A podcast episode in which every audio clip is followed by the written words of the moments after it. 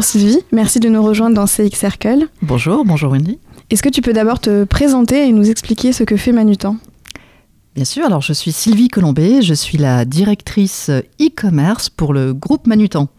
Alors Manutan, c'est une ETI euh, française, familiale, qui a été créée en 1966 et qui est aujourd'hui euh, leader du e-commerce B2B en Europe. Euh, nous sommes spécialisés dans la distribution omnicanal, mais hors point de vente physique, et nous distribuons des produits d'équipement, de fourniture pour les entreprises, les collectivités locales ou les artisans. Et euh, ce grâce, à, et c'est important, un modèle qui allie les forces du digital et, une ambition, et l'ambition humaine. Toute l'offre, tous les services, les solutions en fait que nous proposons permettent à l'ensemble de nos clients de pouvoir euh, travailler au quotidien de manière euh, efficace, durable, et tout en optimisant leur stratégie d'achat dit de classé. Alors, euh, classé, c'est tous les produits non récurrents, d'achat non récurrents pour une entreprise. Sinon, Manutan, ben, nous sommes en fait, nous avons 27 filiales qui sont implantées dans 17 pays européens, employons plus de 2200 collaborateurs et nous avons réalisé l'année dernière fiscale un chiffre d'affaires de 906 millions d'euros. D'accord, c'est très complet, merci. Euh, étant donné que votre business repose sur euh, l'e-commerce, quels sont vos principaux enjeux digitaux? Alors, parmi, euh, je dirais, les différents enjeux digitaux, je citerai l'accroissement de la digitalisation de l'ensemble de nos commandes, mais de bout en bout.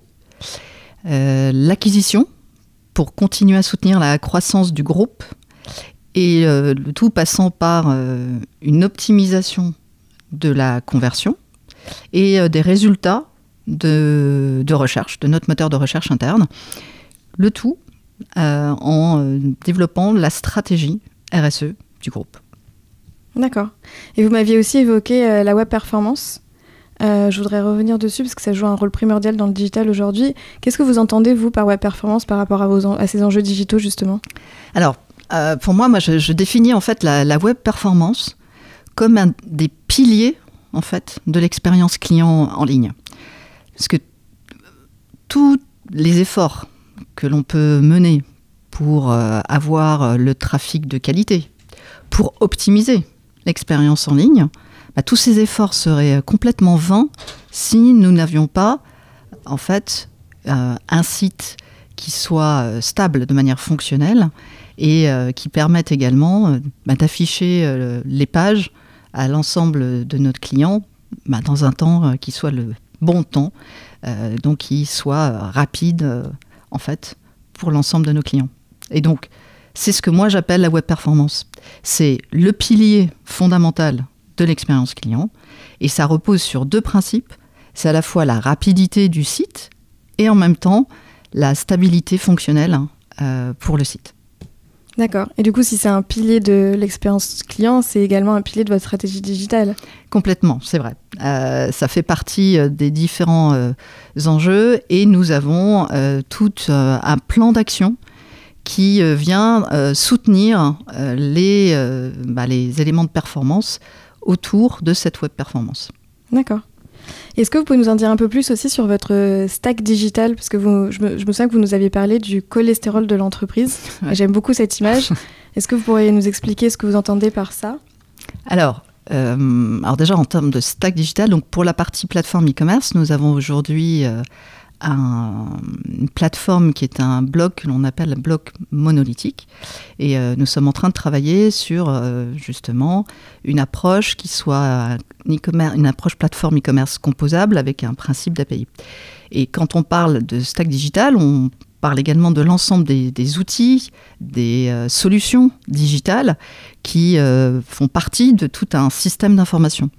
Et là aussi, nous travaillons sur ce sujet alors euh, pourquoi? Parce que ce que moi j'appelle, on entend parfois souvent, j'ai entendu cette expression que je me suis fait mienne parce que je trouve extrêmement intéressante, du cholestérol des entreprises.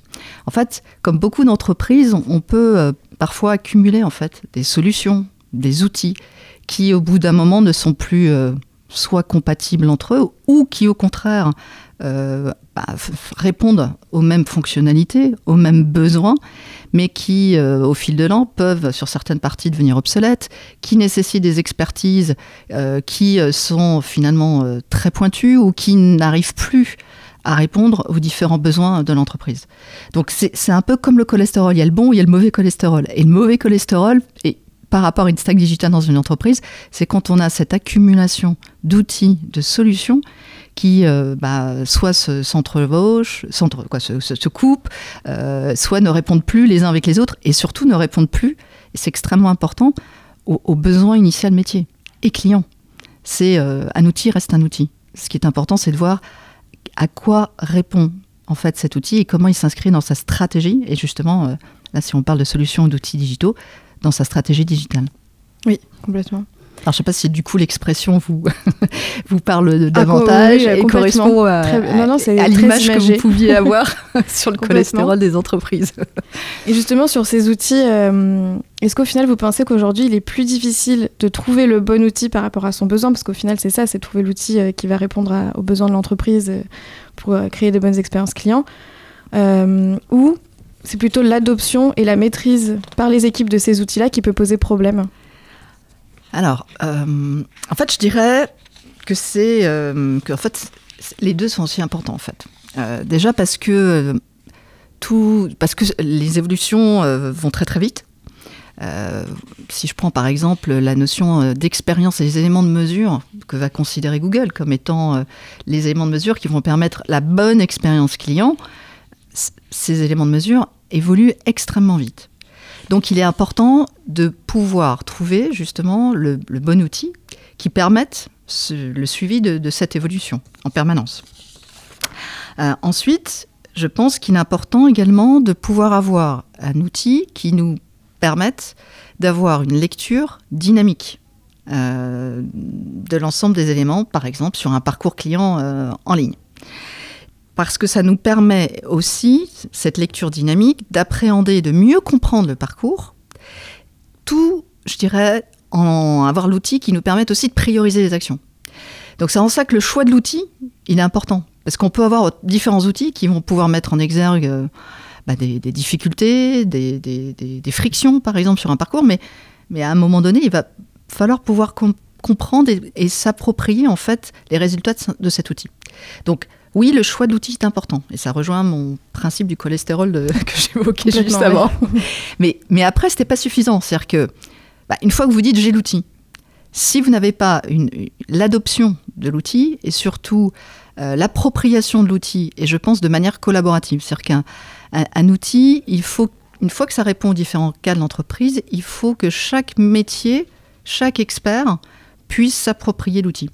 Et euh, je, vais vous donner un exemple, hein, puisque nous avons euh, un des modules de la plateforme e-commerce de Contentsware, qui est le module euh, Fine and Fix. Aujourd'hui, on pourrait considérer, tiens, c'est un module qui répond à des difficultés, des enjeux techniques. En fait, nous avons constitué un, comité de pilotage autour de notre web performance, justement, dont on parlait tout à l'heure, qui est un élément important de notre stratégie digitale, comme vous l'avez vu, et d'expérience client, pour pouvoir co-construire le plan d'action qui implique à la fois des métiers, et quand je dis métier, c'est également au travers des différentes filiales, ça peut être un webmaster de différents pays, une agence de SEO, avec les métiers euh, experts euh, digital IT, comme les métiers du support. Et ensuite, l'ensemble de ces métiers ont adopté le module de Fine and Fix pour en comprendre justement bah, les, les datas ou les éléments et se sont fixés conjointement des objectifs à atteindre. Et parmi ceux-ci, ben, c'est en, l'occurrence la réduction du nombre d'erreurs API, la réduction d'erreurs à JavaScript, ou encore, euh, ça peut également passer par bah, l'amélioration du temps de chargement des pages. Et ce n'est pas que la responsabilité du Digital IT Support. Parce que lui va pouvoir dire, bah tiens, j'ai amélioré, mais c'est pas suffisant, c'est pouvoir également mesurer l'impact ensuite sur le parcours client. D'où l'importance d'onboarder également les différents métiers euh, autour de cet outil. Donc là, je vous ai donné un exemple, mais pour moi, c'est important que ça, ça puisse euh, bah, être le cas de l'ensemble des outils. Ça veut dire qu'en amont, on a identifié avant le choix de l'outil, à chaque fois, est, à quoi répond cet outil, quoi. pourquoi on a choisi cet outil, que ça répond bien aux besoins, aux enjeux de l'entreprise, besoins métiers, besoins clients. Ensuite, on a défini la bonne gouvernance. Ensuite, par rapport à l'outil, et les bons process d'utilisation de l'outil et process de travail. Donc tout ça, ça nous amène à une meilleure compréhension client. Euh, on différencie aujourd'hui la connaissance client et la compréhension client. Comment euh, on, va, on passe de l'un à l'autre? Alors, euh, déjà, je dirais pour préciser la connaissance client, comment aujourd'hui, nous, en tant que distributeurs, on, a une connaissance client. Donc, je pense que dans, cela passe par la collecte et l'analyse de données, et de données dites transactionnelles, mais également de l'enrichissement de données euh, avec des données de notre base de données clients. Donc, les éléments de notre base de données clients associés à des éléments transactionnels nous permettent d'avoir et de, connaître en fait nos clients. Quels sont nos clients et qu'est-ce qu'ils achètent. Par contre, on ne répond pas à bah, finalement pourquoi ils achètent cela ou pourquoi ils viennent chez Manutan, ou à l'inverse, pourquoi ils n'achètent pas autre chose et, euh, et pourquoi certains, nos prospects, ne viennent pas encore chez Manutan. Et c'est là où on va allier finalement la connaissance client à la compréhension. Donc, passer de cette connaissance à cette compréhension va passer par euh, à une connaître d'un autre type de data, sur de la data que je qualifierais plus de data dynamique, passe par exemple sur une analyse du parcours client en ligne, ce qui va permettre d'identifier euh, bah, son parcours, ses frictions, euh, et, en allant au-delà, euh, compléter cette analyse du parcours par bah, des, enquêtes, par pardon, des études de satisfaction qui vont, là encore, compléter des données quantitatives dynamiques avec euh, des données qualitatives sur euh, bah, la satisfaction client qui match, euh, qui correspondent ou pas aux données quantitatives qu'on a pu étudier. Donc voilà un des premiers passages. Je connais mes clients, ceux qui m'achètent, mais pour mieux comprendre pourquoi ils achètent ou pourquoi ils n'achètent pas tout ou pourquoi encore certains n'achètent pas, j'associe une lecture de données dynamiques avec des études de satisfaction client et des études classiques, je dirais d'analyse euh, client. Et j'analyse aussi tous les vermatimes, toutes les revues clients. C'est également extrêmement important avec toute une analyse de la sémantique. Toute la voix du client. Toute la voix du client, mm. exactement. Et que l'on doit justement là vous retrouver mon idée hein, d'outils complémentaires et l'importance, hein, le choix de l'outil à un moment donné, mais il va falloir s'assurer qu'il va être compatible avec les outils qui, qui vont nous permettre de capter l'intégralité de la voix du client. Oui, et qu'ils arrivent tous à évoluer en, même temps. Exactement, exactement. Donc c'est vraiment une vision 360 du client euh, que vous arrivez à mettre en place. Euh, Alors c'est toujours garder à l'enjeu euh, bien la tête quelle est notre, quelle est notre stratégie, mm. moyen long terme, notre trajectoire, quels sont les besoins et les cas concrets, besoins clients, besoins business, que l'on va traduire ensuite en recherchant bah, l'outil, la solution qui répond le mieux à tout ça. Super, merci beaucoup Sylvie. Euh, dernière question, comment envisagez-vous une bonne expérience client dans le futur? Alors, cette fois-ci, je vais faire euh, une réponse plus, plus courte que toutes celles que j'ai pu vous apporter jusqu'à maintenant, j'ai vu que j'étais assez bavarde. Je dirais qu'une bonne expérience client, en une phrase, je dirais que c'est une expérience client omnicanale, constante, fluide et personnalisée. Le tout supporté pour atteindre cette bonne expérience je dirais que c'est une stratégie qui permet d'atteindre cette euh, expérience euh, fluide, euh, avec un, également constante et personnalisée. Bien évidemment, sont les différents éléments que j'ai pu évoquer jusqu'à maintenant qui, permettent, je dirais, c'est le résultat final en fait. Hein. C'est-à-dire que la, web performance est un des, moyens, une stratégie qui va permettre au final bah, de fournir cette expérience cette bonne expérience client. Bien sûr. Avec la compréhension client associée à la connaissance client. Merci beaucoup Sylvie, c'était très complet. Merci beaucoup, merci Wendy de m'avoir accordé ce temps. Merci à vous. Merci.